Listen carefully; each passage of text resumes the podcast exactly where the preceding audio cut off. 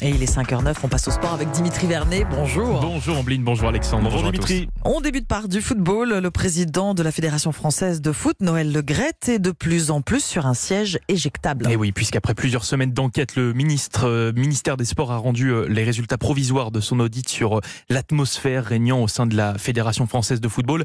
Un pré-rapport accablant, le président Noël Legrette. Hein. Il n'a plus la légitimité pour gérer le foot français, notamment vis-à-vis de son attitude avec les femmes qui peut être qualifié au minimum de sexiste selon les inspecteurs. Un audit provisoire visant Noël Legrette ainsi que Florence Ardouin, directrice générale de la 3F, et le comité exécutif, un COMEX dont fait partie Eric Borghini. Joint dans Europe 1 Sport hier soir, il a avoué être relativement choqué par toutes les conclusions de son rapport. Aujourd'hui, c'est plus tolérable. Le football est un sport euh, sans exclusion, c'est un sport qui accueille tout le monde. Et, et, voilà, il faut bannir de la fédération, mais de toutes les fédérations, les comportements blessants, vexatoires et bien sûr discriminatoires ou sexistes. Eric Borghini, le rapport définitif sera rendu public dans 15 jours, mais les dirigeants du football français ont prévu de se réunir le 9 février prochain. Toujours en football, Dimitri, il ne reste plus que quelques heures au club pour enregistrer des nouvelles recrues. Et oui, le mercato hivernal prend bientôt fin. Deadline à minuit, donc dans moins de 24 heures. Du coup, les clubs s'activent hein, pour tenter de se renforcer pour cette deuxième partie de saison. C'est le cas notamment du FC Nantes hein, qui a officialisé hier la venue de l'attaquant en provenance de Nice, Andy Delors, l'international algérien, heureux d'arriver chez les Canaries.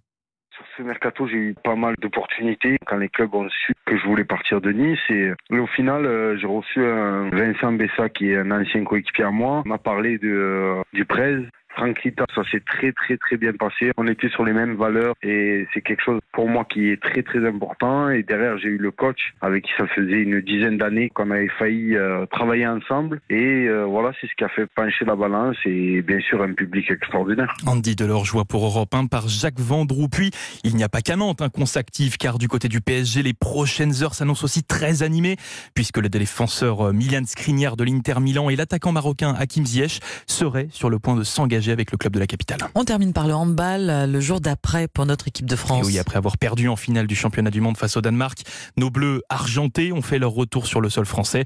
À cette occasion, le gardien Rémi Debonnet était l'invité exceptionnel d'Europe 1 Sport hier soir.